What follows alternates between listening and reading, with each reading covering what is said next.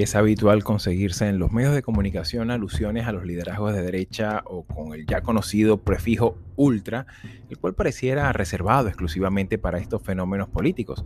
Sin embargo, sabremos definir teóricamente sus principios. Una definición aplicable que pueda identificarse desde Chile hasta México y que sea además distinguible para la opinión pública. Es más, para ir más allá, nos preguntamos, todo lo que cuestione a la izquierda necesaria y automáticamente es un razonamiento de derecha. Como parte del seriado que hemos desarrollado en las últimas semanas de tres episodios en los que abarcamos el espectro ideológico de la política latinoamericana de nuestros días, la imagen panorámica no podría estar completa sin profundizar en aquello que comúnmente llamamos la derecha, conjunto de ideas sobre las cuales se fundamenta buena parte de nuestra historia política republicana, muchas de nuestras tradiciones sociales, así como también nociones comunes de ejercicio del poder muy presentes en el imaginario colectivo de nuestras naciones. Ideas fundamentadas principalmente en principios como el del orden público, la seguridad y la estabilidad política del Estado, todo ante lo cual podríamos llegar a preguntarnos cuáles son los orígenes del pensamiento conservador hispanoamericano. ¿Son ideas exclusivamente de los poderosos de las clases gobernantes? ¿O quizás también esos valores conviven en las expectativas de los estratos más populares de nuestras sociedades? ¿Cuáles serían las razones que explicarían el auge de la derecha en determinadas coyunturas históricas? Así como también cuáles son los tipos de liderazgo de derecha que han existido y siguen presentes hoy en la política contemporánea. Un momento antes de continuar, consideramos que es importante advertir que Latinoamérica 21 no promueve ni se hace eco de las opiniones políticas o simpatías ideológicas planteadas por nuestros entrevistados. Somos un medio de comunicación independiente que promovemos y practicamos la pluralidad y el debate público documentado. Tampoco buscamos de ninguna manera zanjar la discusión ideológica de nuestro tiempo, sino básicamente ofrecer distintos puntos de vista dinámica natural y necesaria en todo entorno comunicacional democrático. Hecha ya esta aclaratoria y para buscar respuestas a las preguntas anteriores, me acompaña Cristóbal Rovira Calvácer, sociólogo chileno, profesor de Ciencia Política de la Universidad Diego Portales e investigador del Centro de Estudios de Conflicto y Cohesión Social, doctor por la Universidad Humboldt de Berlín y quien se ha especializado en el estudio de las formas que adopta el populismo en las democracias y en particular los ciclos políticos de derecha en Hispanoamérica. Con su apoyo intelectual nos adentraremos en los orígenes del pensamiento conservador y explicar las formas políticas que han ido adoptando en la esfera pública de nuestro tiempo. Los liderazgos de derecha en América Latina será el tema de este nuevo episodio.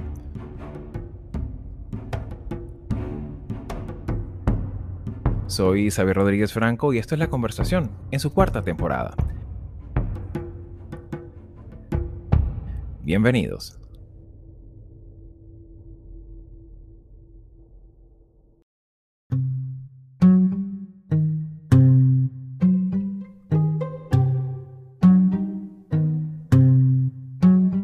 Bien amigos, me acompaña al otro lado de la línea Cristóbal Rovira, con quien vamos a conversar estos tópicos tan interesantes que hablábamos recién. Así que bueno, bienvenido a tu casa, Cristóbal. Hola, hola, muchas gracias por la invitación, Javier.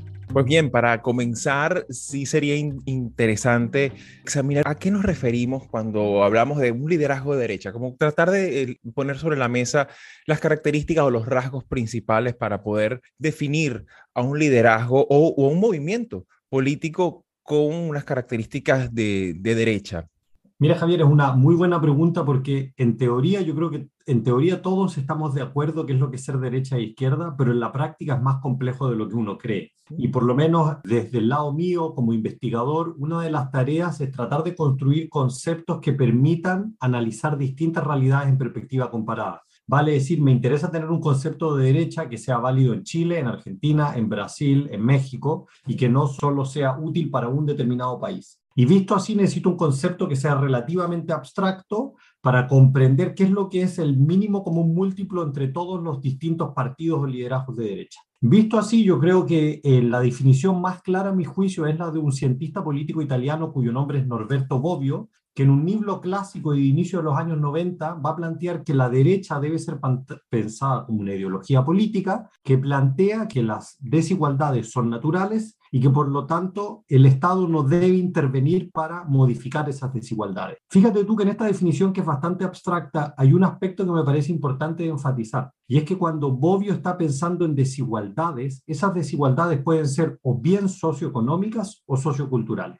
Entonces, resumiendo, yo creo que esa es la entrada más abstracta de qué es lo que es una ideología de derecha, y por cierto, como vamos a ir conversando, hay matices también, porque hay liderazgo partido que puede estar más a la derecha que otro, pero yo creo que esa definición tiene la ventaja que nos permite agrupar a todos los líderes o partidos que son de derecha, tanto en América Latina como inclusive fuera de América Latina. Vista esta descripción conceptual que haces, cabría preguntarse también, y mucho más específicamente, qué pasa con el caso del ideario liberal el cual, como vimos en el episodio de la semana pasada, pone el énfasis sobre todo en lo que es la pobreza, ¿no? Y, en controlar esa hegemonía estatal en los asuntos públicos, más que el tema de las desigualdades, ¿no?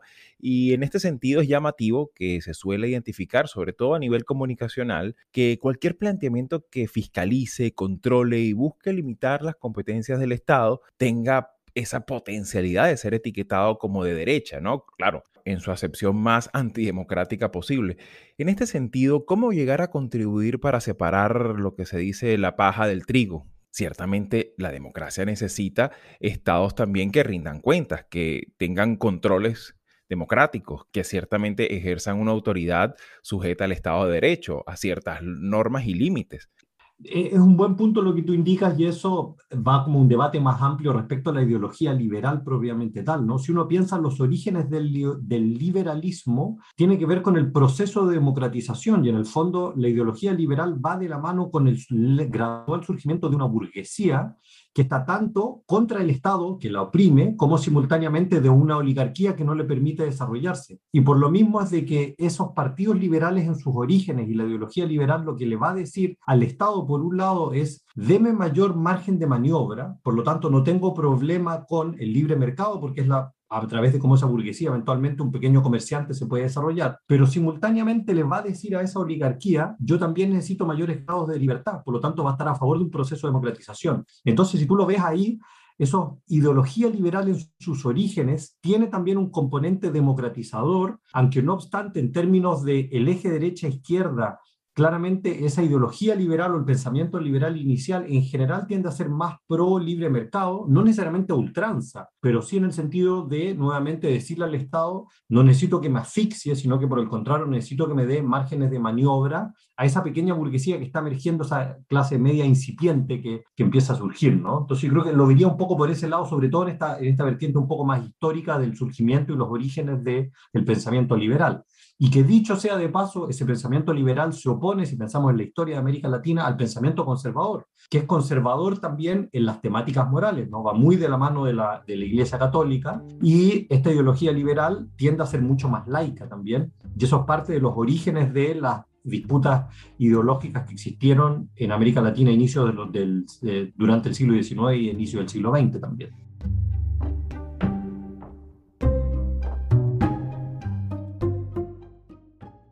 Y precisamente eh, en ese contexto que describe sobre este tándem liberales y conservadores que de alguna u otra manera fueron los clivajes característicos del siglo XIX hispanoamericano.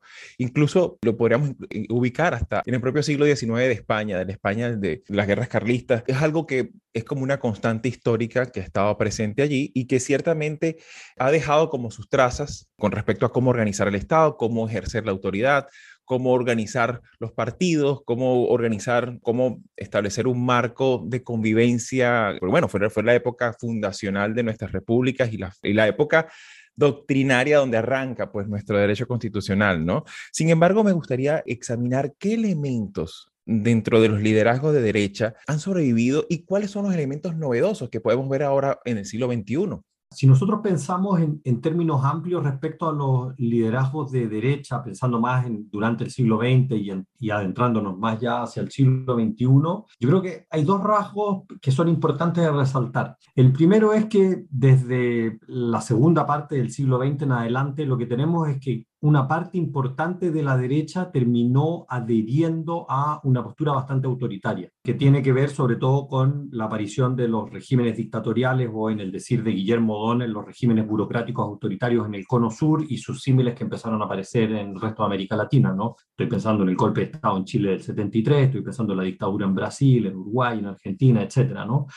Y si bien es cierto que esas fueron dictaduras militares, fueron dictaduras que contaron con el apoyo implícito y o explícito de partidos y actores de derecha. Entonces lo que pasa durante la segunda mitad del siglo XX es que muchos de esos actores de derecha, por diversos motivos, terminan adhiriendo a una vertiente autoritaria.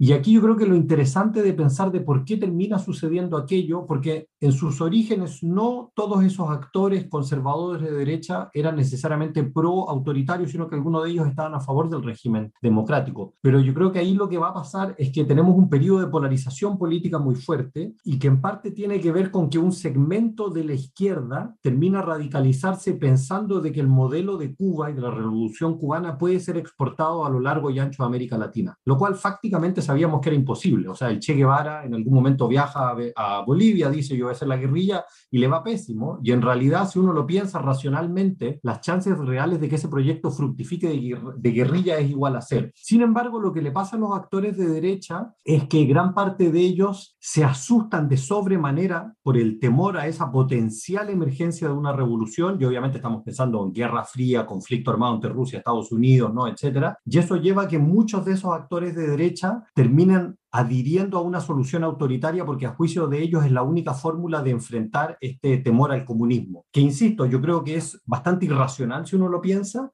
pero llevó a que muchos de esos liderazgos de derecha adopten esta vertiente más, más autoritaria. ¿no? Entonces yo creo que ese es un primer rasgo importante de pensar, sobre todo si estamos pensando en la segunda mitad del siglo XX. Y si nos vamos al siglo XXI y el resurgimiento de la democracia en América Latina desde los años 80 en adelante, yo creo que una constante importante que vemos a lo largo y ancho de América Latina es que los partidos de derecha les va por lo general muy mal. Son pocos los países de América Latina donde hemos visto partidos de derecha que se logran consolidar a lo largo del tiempo y que acceden al poder ejecutivo. Lo cual no quiere decir que de la derecha sea irrelevante, pero por lo menos en términos electorales a esos partidos de derecha en general no logran establecerse. Pensamos en Argentina, por dar un ejemplo, han habido intentos de construir partidos de derecha y no fructifican desde el 80 en adelante con la salvedad de Macri, que es un fenómeno bien tardío. ¿no? Chile, el país de donde yo vengo, es la excepción a la regla, un país donde se logran establecer partidos de derecha y perduran a lo largo del tiempo y inclusive conquistan el poder ejecutivo. Pero por lo general, insisto,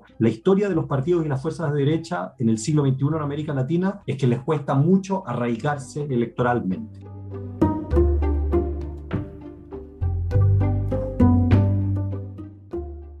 Es particularmente llamativo si uno lo ve con la perspectiva histórica, ¿no? Que sobre todo el conservadurismo latinoamericano o hispanoamericano tiene dos ejes fundamentales, que es el mundo rural, por una parte, ¿no? El mundo del trabajo, del ahorro, donde el Estado no existe, donde las relaciones, formas de organización muy adheridas a las tradiciones, al componente religioso, al componente de los valores que, bueno, han existido siempre y siempre van a ser, esos son como los pilares fundacionales a los cuales siempre apelar, ¿no? En esta consideración es curioso, considerando también que Latinoamérica o Hispanoamérica, mejor dicho, la mayor parte de nuestros países tienen un componente rural enorme. Es particularmente curioso que los partidos conservadores no hayan tenido como ese arraigo popular, sobre todo considerando esos dos elementos, mundo rural y también el, el elemento religioso.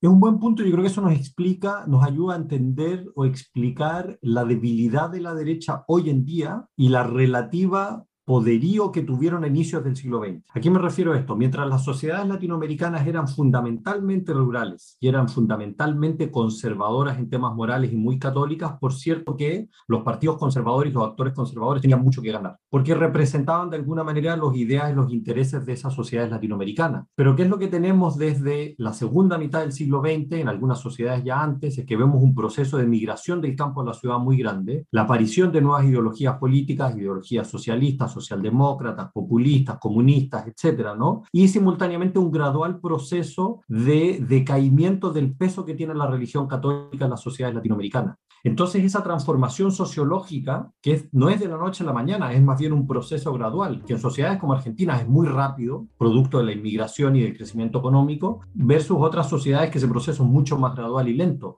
Pero si nosotros observamos las sociedades latinoamericanas del siglo XXI, tienen una estructura social muy diferente de las que tenían a inicios del siglo XX. Y eso nos ayuda a comprender en parte por qué hoy en día, particularmente, esos partidos conservadores, por lo general, se encuentran con sociedades donde las ideas que profesa la ideología conservadora conectan con segmentos que son más bien reducidos del electorado y eso explica en parte por qué esos actores hoy en día no son dominantes en el, en el escenario político.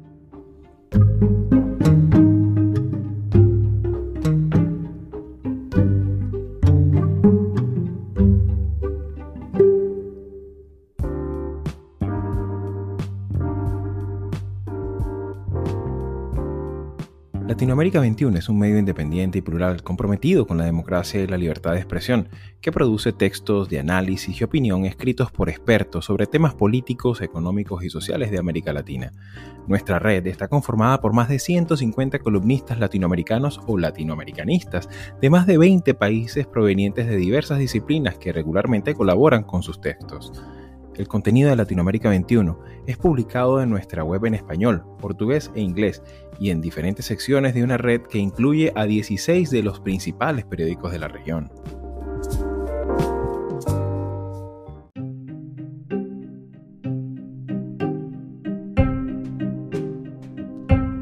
Particularmente llama la atención que ciertamente estos sectores en algunas ocasiones no están movilizados electoralmente. Ese es el otro, el otro componente. Y cuando digo esto, mm, se me viene a la mente, por ejemplo, países centroamericanos, países caribeños, que ciertamente son sociedades que el elemento religioso, el elemento católico es muy fuerte, tiene una, una raigambre popular muy fuerte y, eh, por supuesto, también la cosmovisión del mundo rural. Sin embargo, no tienen referentes de larga data en términos de partidos políticos consolidados, institucionalizados y que tengan una presencia robusta no tan solo como presidencia, sino también incluso en los parlamentos, ¿no? Entonces, claro, es algo que es particularmente llamativo señalar. Sin embargo, también me gustaría un poco una apreciación también de conjunto que habitualmente se tiene la, la idea como una idea, un lugar común, ¿no? De, de, siempre tener como una valoración, un componente axiológico para entender a los, a los liderazgos de, de derecha. Eh, sin embargo, hay un elemento también que me gustaría un poco tu comentario, que es el tema migratorio. A tu juicio, ¿crees tú que también tenga un componente a la hora de examinar y de, y de caracterizar estos liderazgos de conservadores o de derecha?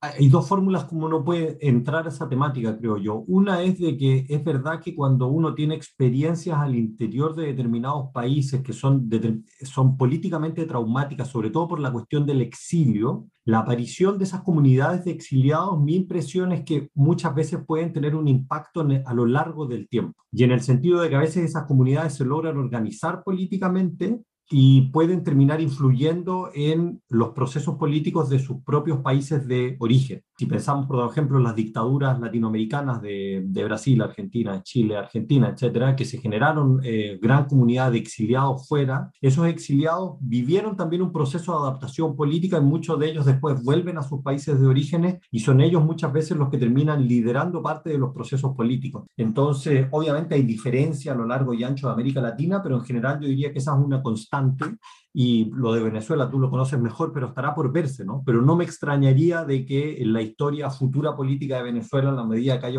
una vida post-chavista o post-madurista, gran parte de esos exiliados que se fueron no porque quisieran, sino que simplemente porque las condiciones no lo permiten y o porque el régimen los terminó expulsando, terminen jugando un rol preponderante al interior de la vida política de esos países, ¿no? Entonces, esa yo creo que es un, es un tema interesante a considerar y que de hecho hay investigaciones al respecto, ¿no? Y el otro tema que también es relevante ahí es cómo es que el fenómeno de estas diásporas que surgen producto de esas experiencias autoritarias terminan también teniendo efectos al interior de los países que las reciben. Y eso obviamente depende de, mientras mayores son esas diásporas que se reciben, mayor es el impacto que tienen esos países receptores y que muchas veces eso puede llevar a debates políticos al interior de esas naciones que son los que reciben a esos migrantes. Entonces, yo creo que eso también es un fenómeno interesante de analizar. Y volviendo, si recuerdas, yo te decía esto de cómo es que la derecha en, en las fines del del, siglo XX, ¿no? Toma esta postura muy autoritaria, en parte por la experiencia de la experiencia de la Revolución Cubana, mi interpretación es que hoy en día estamos observando algo similar con Venezuela. ¿En qué sentido? En que muchos actores de derecha dicen, olvídense, no hay que votar por la izquierda porque esto significa el chavismo. Pero muchos de esos proyectos de izquierda están alejados del chavismo, pero aparece el fantasma del chavismo, ¿no? Entonces, como una realidad que es muy lejana, que es la de Venezuela,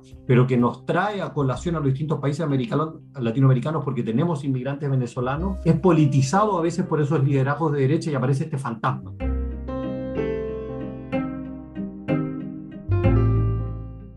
Claro, de hecho, ese, ese, prácticamente se ha convertido en un elemento de, digamos, de sociología electoral. Claro, obviamente es un referente que, por supuesto, también hay que considerar que en Venezuela se pusieron en práctica muchas de las ideas, pero sin el más mínimo control democrático, de rendir cuentas ni nada, pues es la resultante, ¿no? Lo que tiene es un latrocinio de Estado. Sin embargo, ciertamente hay matices abiertamente autoritarios, pero también hay matices democráticos que tienen un componente que rescatan la participación de la ciudadanía, la organización ciudadana y algunos elementos que hacen que convivan. Y de hecho, por ejemplo, hay algunos elementos como el tema de la, alternancia, ¿no? Y que vemos, por ejemplo, cuando les tocó entregar el poder, lo hicieron pacíficamente y sin adoptar posiciones amenazantes ni al gobierno entrante ni a la estabilidad política del propio Estado.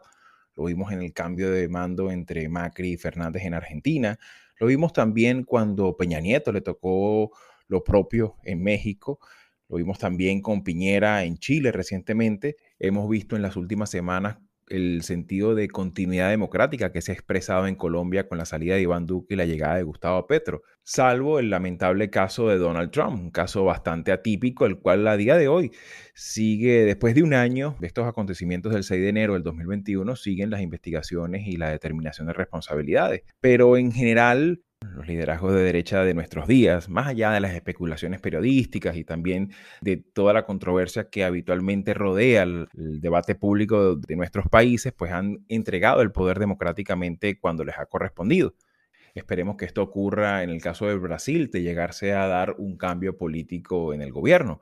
En este contexto, me gustaría un poco como palabra de cierre, Cristóbal, ¿qué elementos también distinguen estos liderazgos de derecha que tienen un talante democrático y los que no, los que son abiertamente peligrosos para la democracia? Mira, yo creo que a grandes rasgos la distinción analítica es entre dos familias de partidos o liderazgos de derecha que en términos muy simples uno los podría llamar como la derecha moderada o la derecha convencional versus la derecha extrema o la derecha radical. Y la pregunta de fondo es cómo nosotros podemos analíticamente hacer la distinción entre estas dos derechas. Y ahí yo creo que hay dos criterios que uno puede extraer desde la ciencia política al respecto. El primer criterio tiene que ver con que un liderazgo de derecha puede profesar ideas de derecha y eso lo podemos hacer de manera moderada o de manera radical. Y eso obviamente nos marca una diferencia. Entonces yo creo que ese es un primer criterio para hacer esta distinción entre una derecha extrema o una derecha convencional. Pero hay un segundo criterio que es tanto más importante que el anterior y va al fondo de tu pregunta, que es la relación con el sistema democrático. Lo propio de una derecha moderada o convencional es que va a aceptar las reglas del juego democrático. Mientras que lo propio de una derecha radical o una derecha extrema es que va a tener una relación muy ambivalente hacia el sistema democrático o simplemente va a estar en contra de ese sistema democrático. Pinochet en Chile, el país donde yo vengo, era un liderazgo de derecha ultranza, muy conservador moralmente, pero simultáneamente nunca creyó en el sistema democrático. Y eso lo lleva claramente a una derecha extrema muy diferente a Sebastián Piñera o Mauricio Macri, que plantean una ideología de derecha, están a favor del libre mercado, son relativamente conservadores en temas morales, pero simultáneamente lo importante es de que se apegan a las reglas del juego democrático y pierden una elección y dicen, ok, nos fue mal, esas son las reglas del juego y tenemos que repensar cuáles son nuestras agendas programáticas.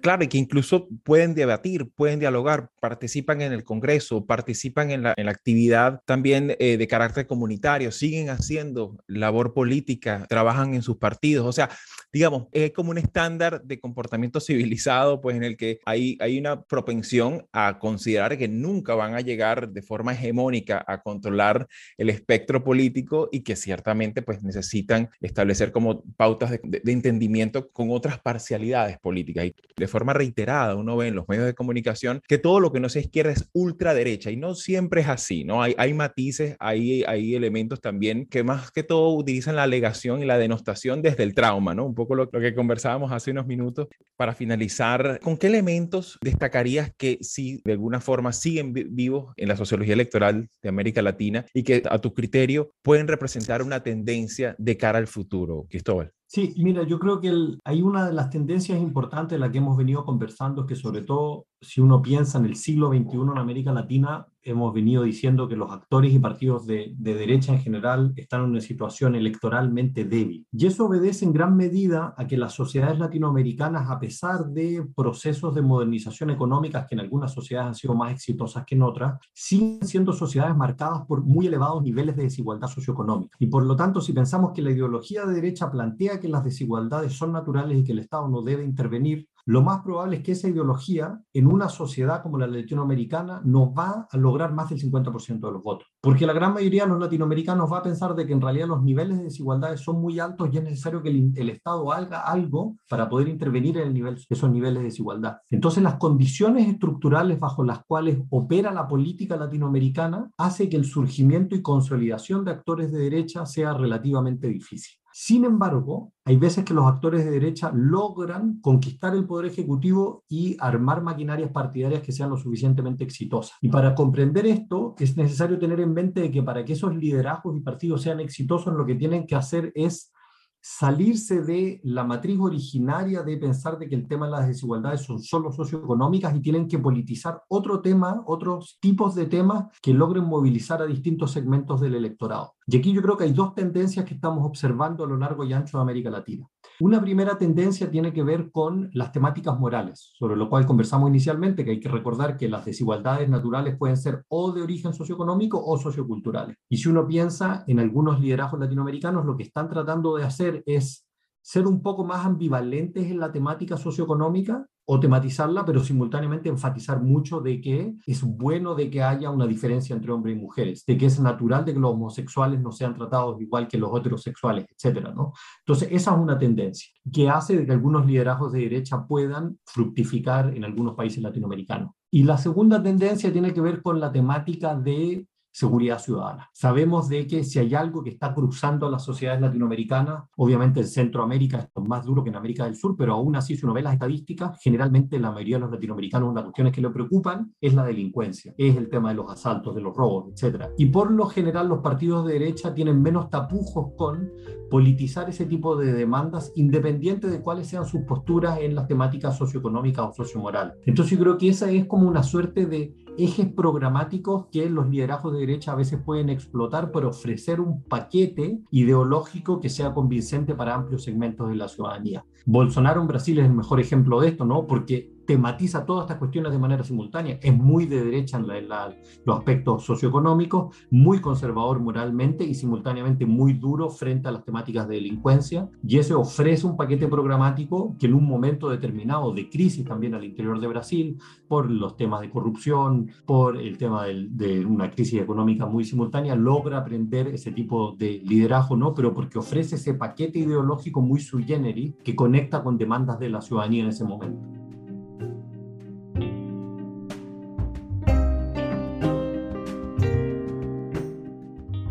Pues algo paradójico, ¿no? Que, ciertamente eh, hay liderazgos también de, conservadores que al final terminan consolidando también una gran desconfianza eh, al mercado, o sea, son países que terminan construyendo alrededor de sí sistemas súper proteccionistas y, bueno, y, con un Estado súper interventor al final. Pero bueno, muchísimas gracias por tu, por tu conocimiento, por tu tiempo y sobre todo por ese ejercicio tan importante para enriquecer el debate de un fenómeno que sigue estando presente y seguirá estando presente en la historia política y en el presente y en la dinámica sociopolítica de nuestros países. Cristóbal, esta es tu casa y muchísimas gracias por participar. A usted, muchas gracias por la invitación.